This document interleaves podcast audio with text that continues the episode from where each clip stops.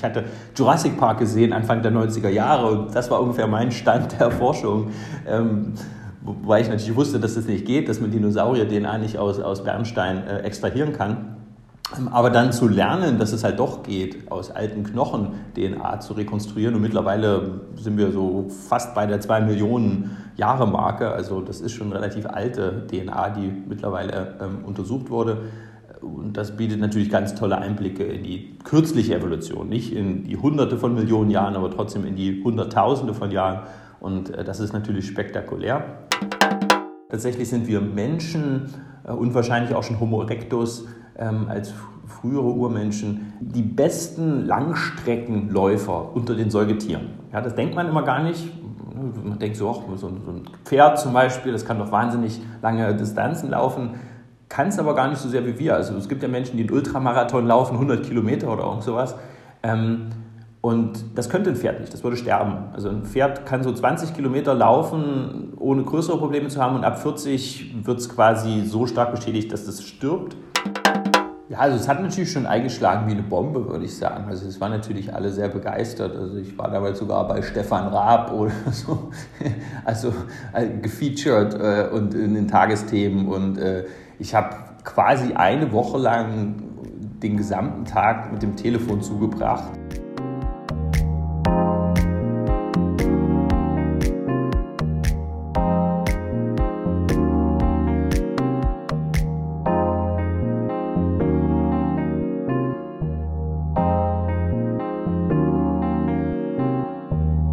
Hallo und herzlich willkommen zu einer neuen Folge des Pausengesprächs, dem Karriereeinblick von Uni Clever. Mein Name ist Mel und in diesem Podcast spreche ich mit interessanten Menschen in ihrer Mittagspause und versuche mir für euch neue Karrieretipps abzugucken. Äh, heute habe ich die Ehre, einen unheimlich spannenden Gast äh, bei mir zu haben, nämlich den Autor und Archäogenetiker Professor Dr. Johannes Krause. Herr Krause ist Direktor des Max-Planck-Instituts für Menschheitsgeschichte in Jena und hat ein wirklich sehr äh, faszinierendes Buch geschrieben mit dem Namen Die Reise unserer Gene. Das Buch hat es auf die Spiegel-Bestsellerliste geschafft und gibt einen wirklich schönen Einblick in die Evolutionsgeschichte von uns Menschen und erklärt letztendlich, wie Migrationsströme dafür gesorgt haben, dass der Homo sapiens die ganze Welt besiedelt hat. Ich freue mich auch ganz besonders, dass ich mich mit Herrn Krause persönlich unterhalten darf, äh, da es ihm 2010 gelungen ist, die frühere Existenz eines, einer bis dahin unbekannten Population des Menschen nachzuweisen, nämlich den sogenannten Denisova-Menschen. Die Entdeckung hat ein wichtiges Puzzlestück geliefert, dahin zu verstehen, wer wir eigentlich sind und wie wir alle letztendlich miteinander verwandt sind. Vielen Dank, dass Sie da sind, Herr Krause. Ja, hallo, Herr Göring. Herr Krause, Ihr Wissenschaftszweig nennt sich äh, ja Archäogenetik. Als Laie kann man sich darunter vielleicht grob was vorstellen. Es geht irgendwie um Archäologie und um Genetik, also um die Entwicklung der Menschheit und die Vererbungswissenschaft. Wie kommen denn die beiden Bereiche aber letztendlich zusammen? Was, was machen Sie überhaupt genau? Also wir sind im Prinzip Genetiker, das heißt, wir machen Verwandtschaftsanalysen, aber anstatt das von Menschen zu machen oder Populationen, die heute leben, machen wir das von Menschen oder Populationen aus der Vergangenheit. Das heißt, aus archäologischen Funden, das können zum Beispiel Knochen sein, das können auch Sedimente sein von archäologischen Fundstellen, können wir DNA extrahieren und aus dieser DNA dann die Verwandtschaftsbeziehungen der Menschen aus der Vergangenheit äh, entschlüsseln, rekonstruieren und auch mit den heutigen Menschen dann vergleichen, um etwas mehr über die quasi genetische Geschichte dieser Menschen zu erfahren. Das ist ein recht spezialisierter Bereich, deswegen ähm, dachte ich, wir fangen mal ein bisschen dabei an, wie es überhaupt dazu gekommen ist, dass Sie in diesen Bereich eingestiegen sind. Sie haben ja erstmal äh, Biochemie studiert in, in Leipzig und in Irland.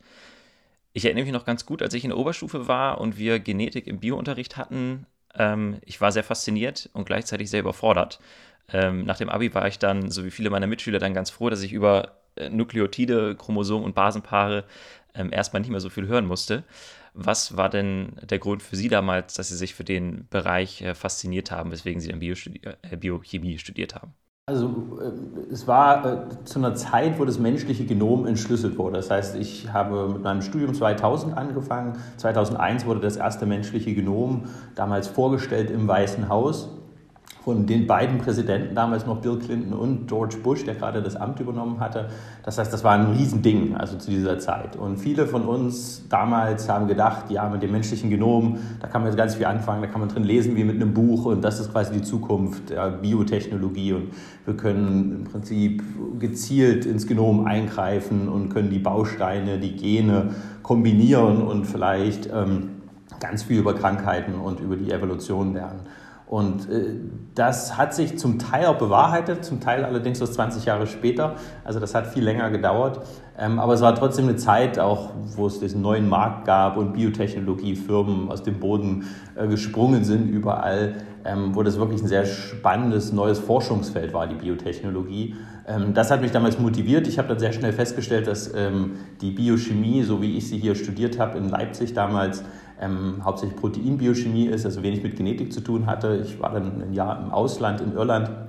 Dort habe ich relativ viel Genetik dann auch ähm, äh, Vorlesungen besucht und fand das total faszinierend. Also einfach diese relativ aus meiner Sicht äh, wundervolle äh, äh DNA-Sequenz, die den Bauplan bildet, die abgelesen wird, wo Sachen dann übersetzt werden, die vererbt wird von einer Generation an die andere, die seit Milliarden von Jahren existiert. Also ich fand das total spannend und vor allem auch, dass man halt über die DNA die Evolution und die Geschichte rekonstruieren kann. Das hat mich schon immer fasziniert. Also Phylogenie, das heißt der Stammbaum der, der Organismen, den fand ich schon immer sehr spannend. Ich bin im Herzen, denke ich, mehr Biologe als Chemiker und ähm, äh, dass die DNA die Möglichkeit bietet, das zu tun, dass man den Stammbaum rekonstruiert, das fand ich ja, spektakulär und hatte dann sehr viel Glück, dass ich hier in Leipzig am Max-Planck-Institut, nachdem ich aus Irland zurückgekommen bin, eine äh,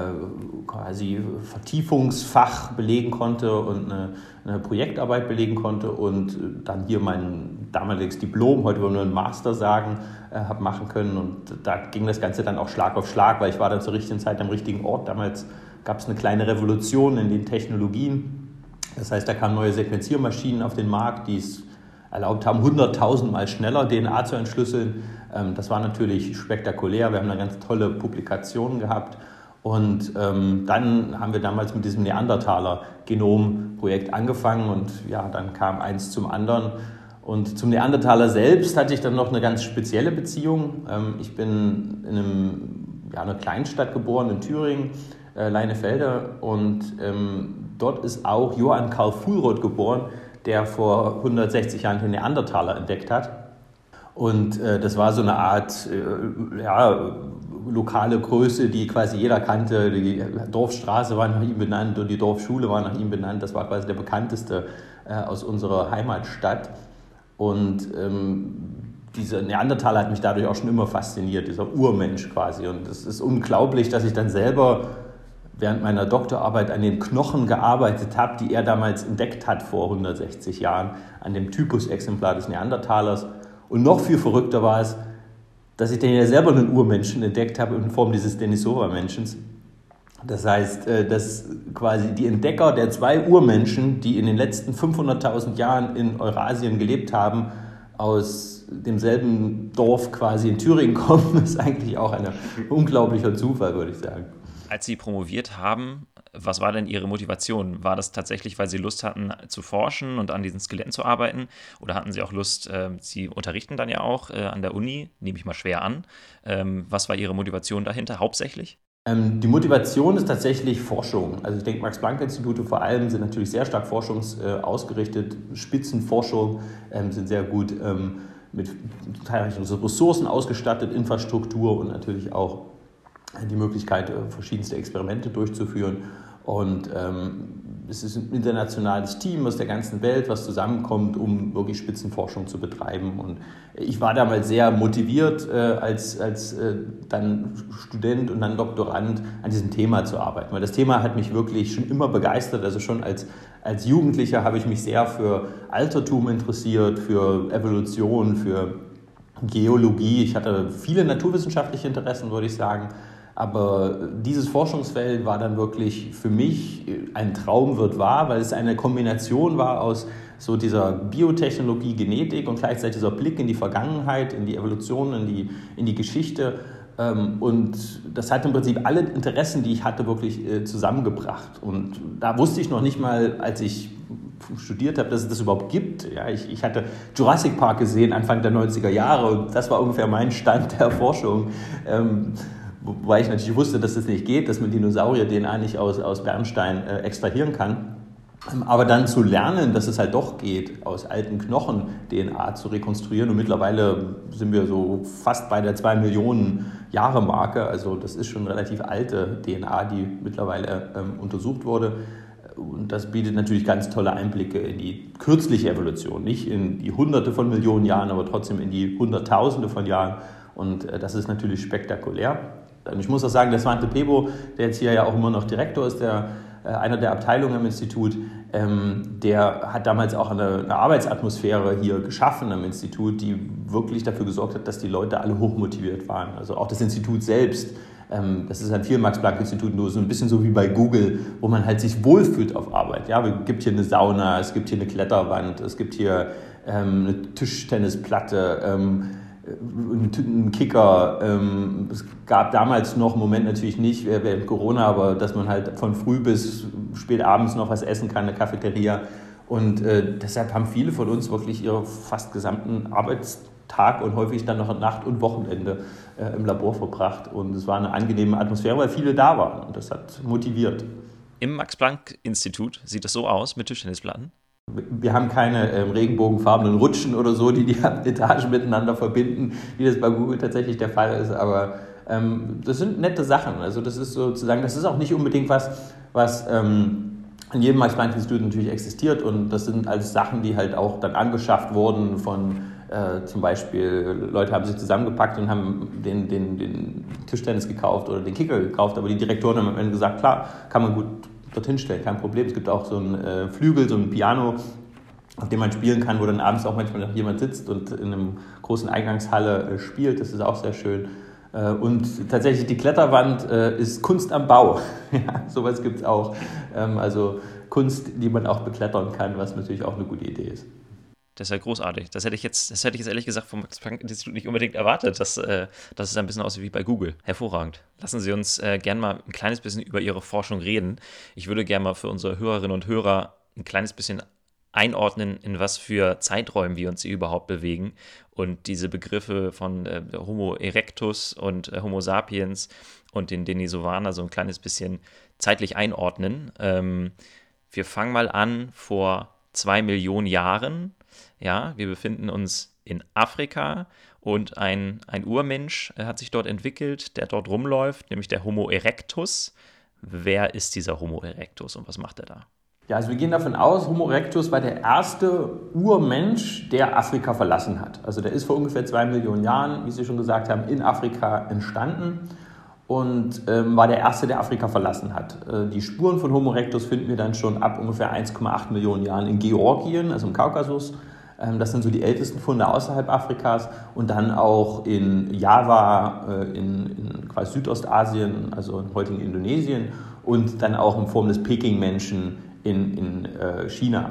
Das heißt, äh, der Homo erectus hat sich ausgebreitet aus Afrika, war der erste aufrechte, wirklich aufrecht stehende ähm, Urmensch, der hat im Prinzip eine Anatomie wie wir heute, also aufrecht stehend für den auf alle Fälle Gang auf zwei Beinen perfekt äh, von der Evolution ähm, hervorgebracht, sehr ausbalanciert.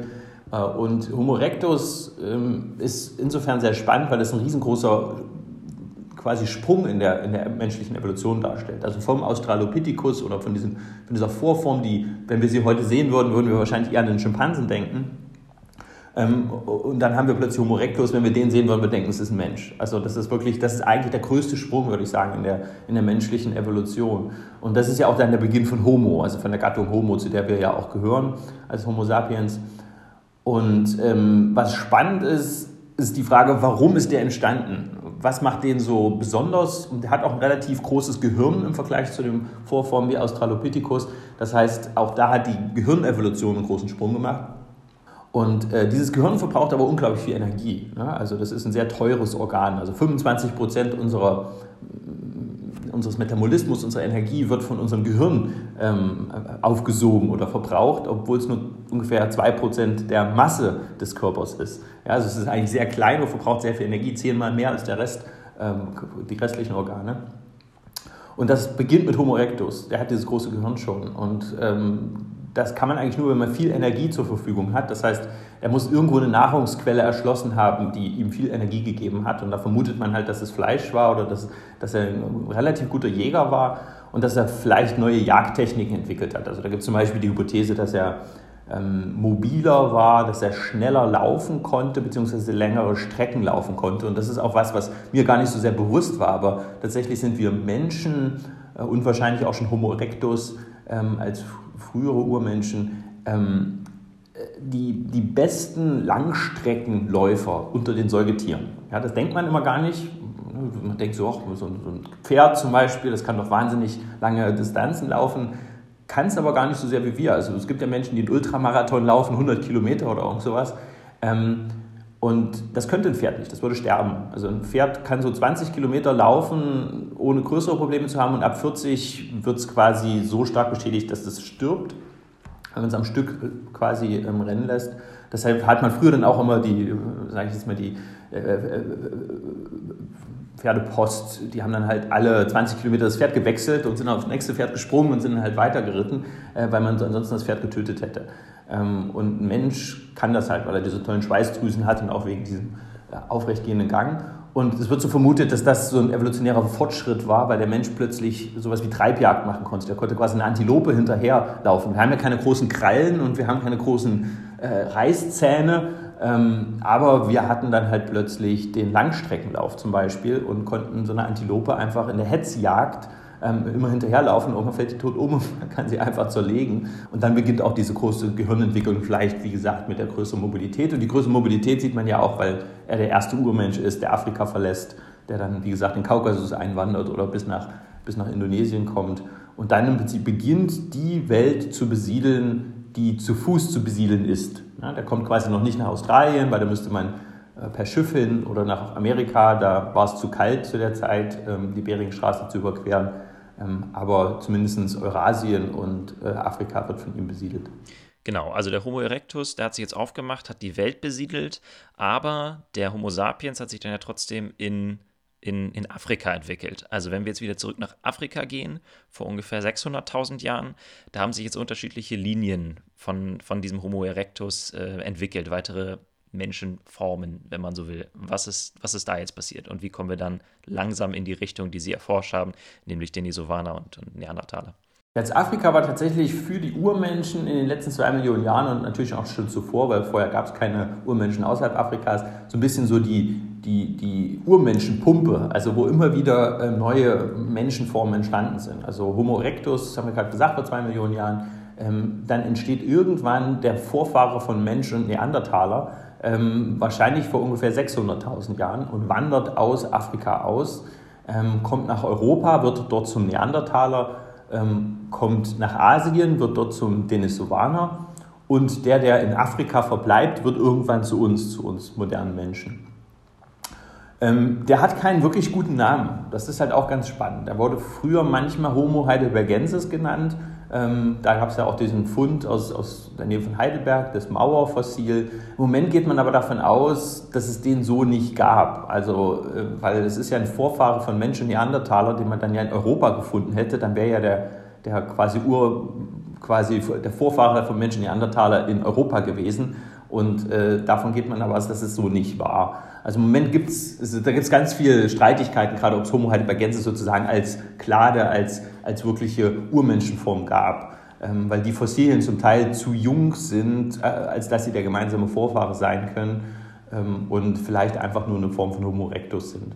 Ähm, und ja, und dann entstehen im Prinzip in diesen unterschiedlichen Teilen der Welt diese menschlichen Linien, die sich zum Teil dann auch nochmal vermischen. Wir sehen dann zum Beispiel Hinweise, dass ähm, frühe moderne Menschen vor vielleicht 250.000 Jahren nochmal Afrika verlassen haben und nach Europa eingewandert sind.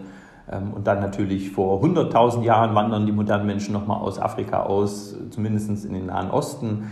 Äh, und dann aber final kommen wir, moderne Menschen, ähm, dann in dieser Form, wie wir sie heute kennen, auf allen Kontinenten, erst vor ungefähr 50.000 Jahren aus Afrika und verdrängen dann äh, die anderen Urmenschen, die es zu dieser Zeit noch gibt. Es gibt den Neandertaler in Europa, es gibt den Denisovaner-Mensch ähm, in, in, äh, in Asien, äh, dann noch den Homo floresiensis, so eine Art Zwergmensch auf den Inseln Indonesiens, also auf Flores zum Beispiel, und wahrscheinlich sogar noch eine Form von Homo erectus, wobei das ist nicht ganz klar, da gibt es Hinweise darauf, dass es sozusagen diese frühe äh, Urmenschenform halt auch noch in einigen Teilen Asiens gab, aber vielleicht auch nicht.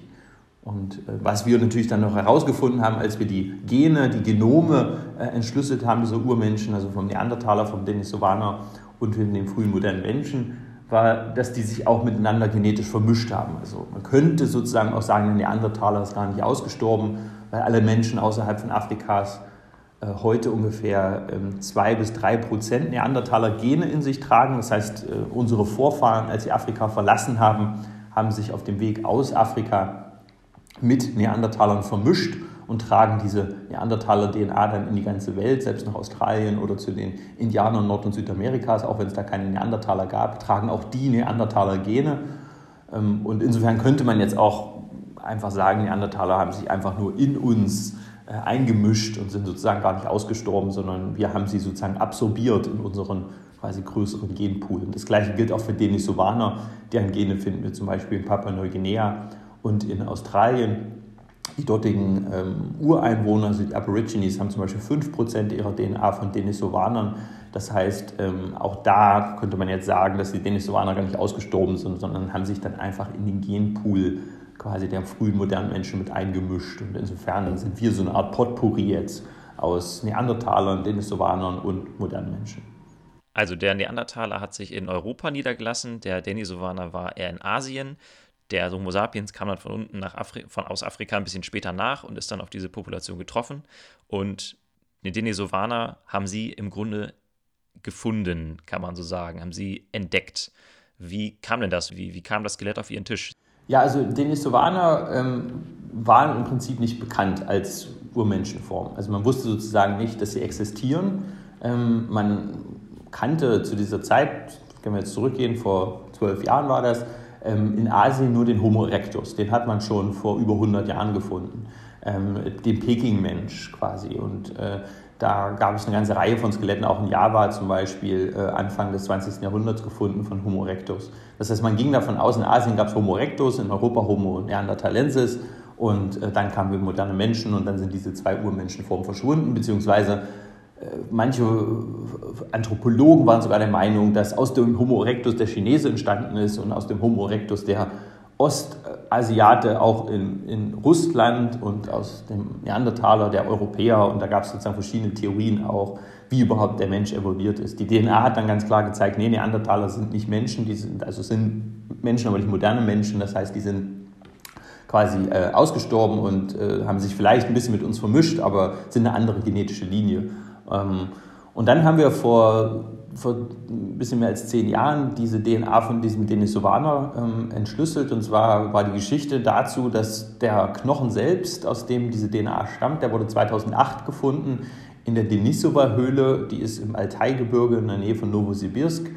Ähm, und äh, der Kollege dort, der die gefunden hatte, der hat mir dann die Probe geschickt. Also ich war 2005 dort in der Höhle gewesen ähm, bei einer Konferenz und habe dann ja zu dem Thema promoviert. Man ging allerdings davon aus, dass es sich dabei um einen Knochen eines modernen Menschen handelt. Also man ging nicht davon aus, dass es irgendwie ein Urmensch ist.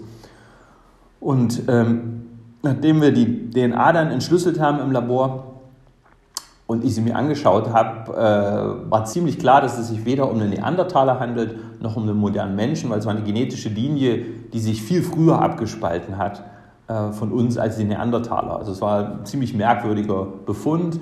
Ähm, wir dachten damals, es war eine Form von Homo erectus. Wir wussten erstmal nicht, was es ist, weil diese Linie hatte sich vor einer Million Jahren von unserer Linie abgespalten. Ähm, wir haben dann später noch das gesamte Genom untersucht, haben dann festgestellt, dass der Denisovaner tatsächlich eine Art asiatischer Neandertaler war, also eine Art Schwesterlinie vom Neandertaler. Es ist näher verwandt mit dem Neandertaler als mit uns. Ähm, und wir haben mittlerweile sechs ähm, Denisovaner gefunden. Einer dabei ist allerdings ein Hybrid, das ist ein sogenannter F1. Das heißt, da ist der Vater ein äh, Denisovaner und die Mutter ein Neandertaler, also ein direkter Nachkomme von diesen zwei Urmenschenformen. Auch ein unglaublicher Zufall, das haben die Kollegen hier in, in Leipzig entdeckt äh, am Institut. Und ähm, ja, also Insofern wissen wir jetzt, dass diese Urmenschen ähm, existiert haben. Wir haben allerdings kein Fossil. Wir wissen nicht, wie sie aussehen. Wir kennen ihre DNA, wir kennen ihr Genom. Wir wissen, wann sie sich aufgespalten haben von Neandertalern und von uns. Wir wissen, dass sie sich vermischt haben. Wir wissen, dass sie sich eingemischt haben in die ähm, Populationen äh, Asiens. Äh, mittlerweile wissen wir, dass selbst in äh, heutigen Chinesen oder heutigen Japanern sich die Denisovaner-Gene finden. Ähm, auch in Südostasien ähm, und vor allem auch dann in Papua-Neuguinea, wie schon gesagt, und in in australischen Aborigines. Wir wissen auch, dass einige von den Genen der Denisovaner uns Vorteile gegeben haben, zum Beispiel die Menschen, die heute in Tibet wohnen, die Sherpa zum Beispiel oder andere Tibetaner, haben ein Gen vom Denisovaner bekommen, was es ihnen überhaupt erlaubt, in dieser Höhe zu leben.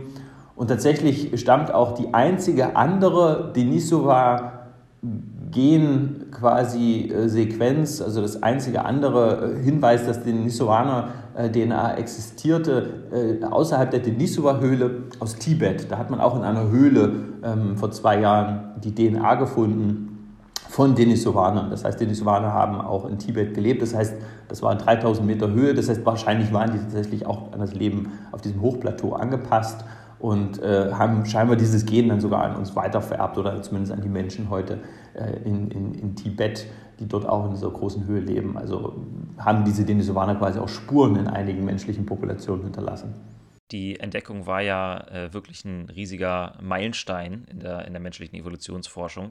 Wissenschaft und Forschung ist ja eigentlich ein recht langsamer Prozess und als, als Forscher lebt man so ein bisschen davon, dass man für sehr kleinen, spezifischen Teilbereichen arbeitet und ähm, hoffentlich mal Erkenntnisse beitragen kann. Aber ich kann mir auch vorstellen, dass manchmal der Prozess des Forschens frustrierend sein kann, weil man oft ja auch mal sich Sachen nicht bestätigen und man eher nichts rausfindet. Äh, haben Sie denn damals, als Sie diese Entdeckung gemacht haben, einen, einen, innerlichen Rückwärtssaldo gemacht, als Sie das gesehen haben und gedacht, ja, wir haben, wir haben wirklich was Unglaubliches entdeckt und wirklich was beigetragen zur Forschung? Oder ist das Ganze eher ein bisschen, eher ein bisschen nüchterner? Nee, also das war schon spektakulär. Also ich habe ja sieben Jahre damals schon in dem Forschungsfeld gearbeitet und man wusste ja so ungefähr, was man, was man kennt, was man rausfinden kann und was so die Möglichkeiten dieser Forschung sind. Und natürlich eine neue Menschenform zu entdecken in Form von DNA-Sequenzen, erstmal nur aus winzigen kleinen Knochen, war natürlich spektakulär. Also ich dachte damals, es war eine Form von Homo erectus. Ich dachte, ich hätte die Homo erectus DNA gefunden.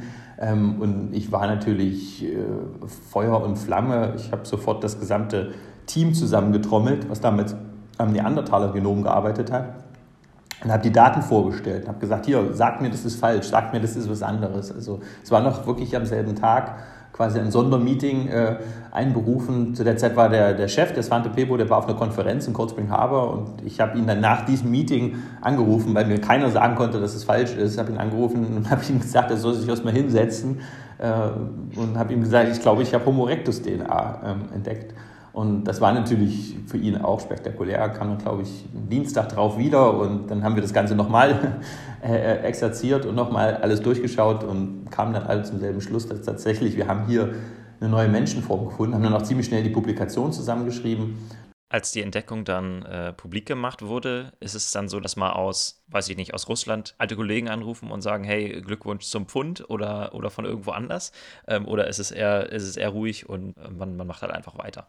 Ja, also es hat natürlich schon eingeschlagen wie eine Bombe, würde ich sagen. Also es waren natürlich alle sehr begeistert. Also ich war damals sogar bei Stefan Raab oder so, also äh, gefeatured äh, und in den Tagesthemen. Und äh, ich habe quasi eine Woche lang den gesamten Tag mit dem Telefon zugebracht. Als die Publikation rauskam, war mal wieder mein Chef damals, das war Ante Bebo, nicht im Haus. Das heißt, ich musste diesen gesamten Medienrummel alleine ertragen und er ist auch nicht, also er ist, ist sehr gut mit den Medien, aber er, er nutzt auch quasi, also er nützt nicht jede Gelegenheit und, und wir waren auch schlecht vorbereitet. Ich denke, wir haben nicht damit gerechnet, dass es so viel, ähm, so viel Medienrummel um diesen Fund geben wird. Ähm, also ich war wirklich völlig K.O. Also ich kann mich erinnern, dass ich dann wirklich nachts mal auf dem Teppich eingeschlafen bin, nachdem ich nach Hause gekommen bin, weil ich einfach mich kurz hingelegt habe und dann einfach äh, äh weggepennt bin.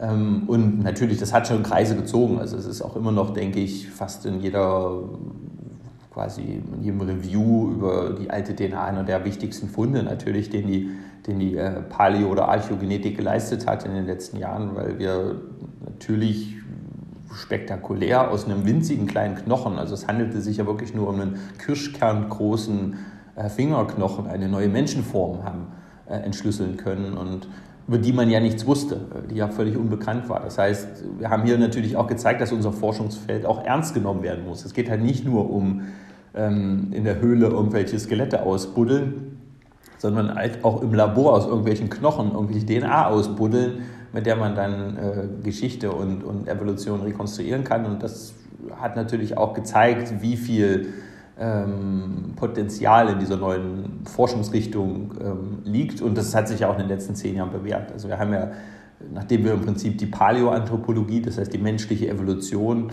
ähm, neu aufgerollt haben und diese ganzen Verwandtschaftsbeziehungen zwischen den ganzen Urmenschen relativ gut rekonstruiert haben, ja dann in den letzten Jahren die Archäologie revolutioniert.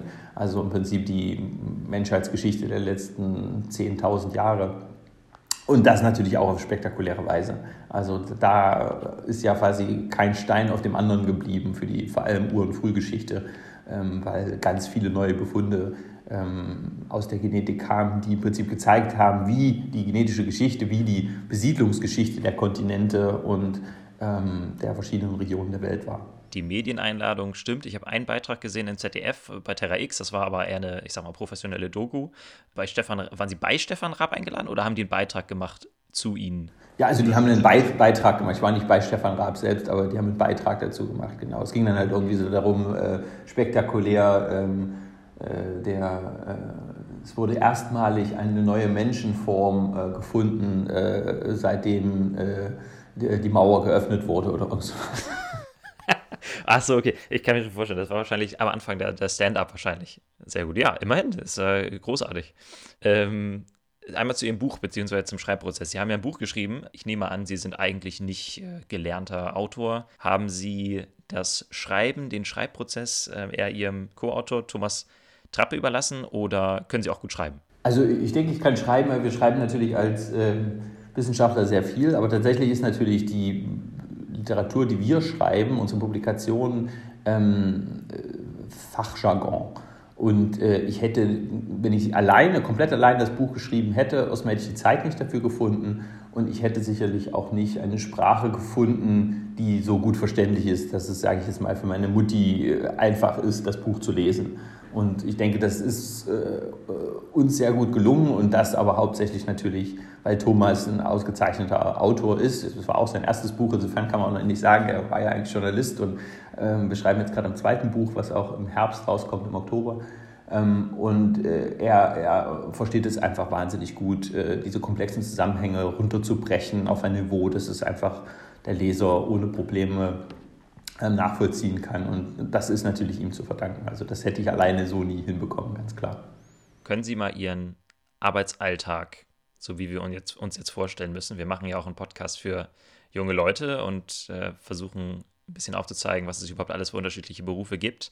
Sie haben jetzt zwar beschrieben, äh, Sie sind viel im Labor, aber wenn Sie mal so in drei Worten sagen müssten, wie meistens eigentlich Ihr Alltag aussieht, welche drei Worte wären das? Ähm, E-Mail lesen und schreiben. das klingt ja genau wie mein Job. Tatsächlich ist mein, würde ich sagen, die Hälfte meines Tages besteht darin, E-Mails zu lesen und zu schreiben. Ähm, der Rest im Moment würde ich sagen zu 90 Prozent Videokonferenzen. Ähm, natürlich in der Pandemie haben wir keine Meetings, ansonsten hätten wir Meetings vor Ort, wo wir sich mit, quasi mit der Arbeitsgruppe zusammensetzen. Ich verbringe überhaupt keine Zeit mehr im Labor. Ich war das letzte Mal vor zehn Jahren im Labor und habe dort gearbeitet. Ähm, ich bin quasi komplett raus aus dem Labor und selbst was Analysen angeht, also solche Genome zu rekonstruieren, in einem Computer irgendwelche quasi Datenanalysen zu machen, habe ich auch seit quasi acht, neun Jahren nicht mehr gemacht. Vom Arbeitspensum hat sich da nichts geändert, aber wie gesagt, die, die Arbeit selbst ist anders als mein, bei meiner Promotion, wo ich wirklich einfach noch ganz viel Zeit im, im Labor verbracht habe. Und ich glaube, das, was der größte Unterschied ist, ist, als ich selber noch im Labor war, während der Promotion hatte man meistens so ein, zwei Forschungsprojekte, an denen man aktiv gearbeitet hat. Und jetzt im Prinzip halt mindestens 100. Ja? Und man muss sozusagen einen Überblick haben über die ganzen Projekte und muss ungefähr wissen, wo was ist und wie was läuft. Und ähm, da ja, muss man einfach schauen, dass man das äh, koordiniert bekommt. Und das ist schon ein anderer, äh, ja, man muss einfach sozusagen mehr jonglieren, sage ich jetzt mal, ähm, gleichzeitig, weil man natürlich ganz viele unterschiedliche Ebenen hat, also von der Institutsleitung über natürlich dann auch die Professur und Anbindung an die Universität zu den ganzen Projekten äh, und Kooperationen auf der ganzen Welt, quasi international, was meistens auch sehr viele Forschungsreisen ähm, dann ähm, mit sich bringt. Also ich bin eigentlich meistens in den letzten Jahren drei Monate im Jahr unterwegs gewesen, bis auf letztes Jahr. Ich bin jetzt seit über einem Jahr nicht eine einzige Meile geflogen. Das ist für mich auch recht ungewöhnlich äh, im Vergleich zu den letzten 15 Jahren. Ähm, aber auch das ist eigentlich ein Leben, was, was ich gar nicht so schlecht finde, weil ich selber auch gerade äh, Nachwuchs bekommen habe und eigentlich mitten in der Pandemie das der perfekte Zeitpunkt war, auch äh, ein Baby zu bekommen. Was auch sehr schön war, weil es mir dann auch erlaubt hat, sehr viel Zeit äh, mit der Tochter zu verbringen, was natürlich auch was ganz Besonderes ist, weil wenn ich äh, ältere Leute frage, was haben sie in ihrem Leben bereut, dann ist es meistens so der Spruch, ähm, ich habe es verpasst, meinen, meinen Kindern äh, irgendwie aufwachsen zu sehen und äh, ich glaube, das ist wirklich das, was ich mir, denke ich, zumindest für diese zwei Jahre jetzt nicht vorwerfen kann. Äh, ich hoffe auch, dass das die nächsten Jahre so sein wird, dass der Job einen nicht zu sehr verschlingt. Ne? Das ist immer ein Problem, wenn man was macht, wenn man an was arbeitet, was einen so richtig begeistert, wo man so richtig drin aufgeht, wo man quasi zum Workaholic wird, weil man hat nichts anderes mehr. Ich habe keine Hobbys mehr, ich, ich, arbeite nur, weil gar keine Zeit für irgendwas anderes bleibt. Ähm, dann besteht natürlich die Gefahr, dass, dass andere Dinge vernachlässigt werden. Und da muss man ein bisschen gucken.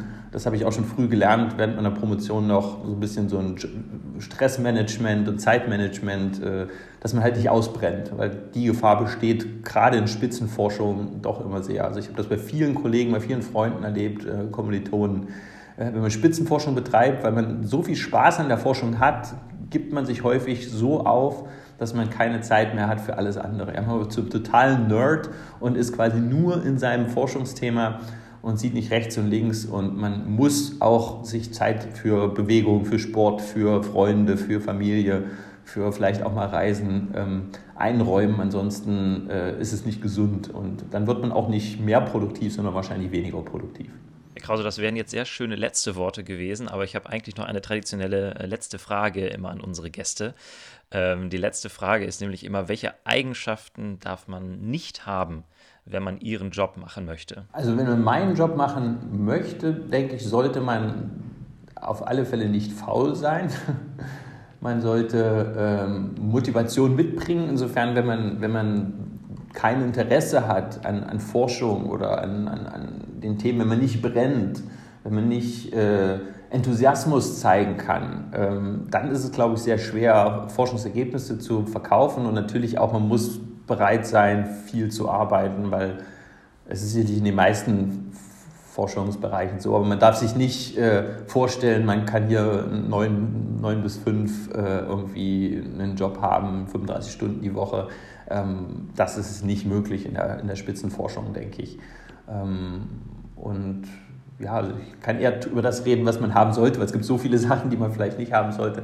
Aber ähm, ich denke, was man haben sollte, haben wir ja gerade schon beredet. Also diese Motivation, man sollte brennen für sein Thema, man sollte so eine gewisse kindliche Naivität äh, mit sich bringen, also so, ein, so, ein, so, ein, so, eine Neugier auf, auf alles. Ja, ich denke, das, das macht einen Wissenschaftler aus, der schafft Wissen, weil er quasi an die Grenzen stößt von dem, was man weiß.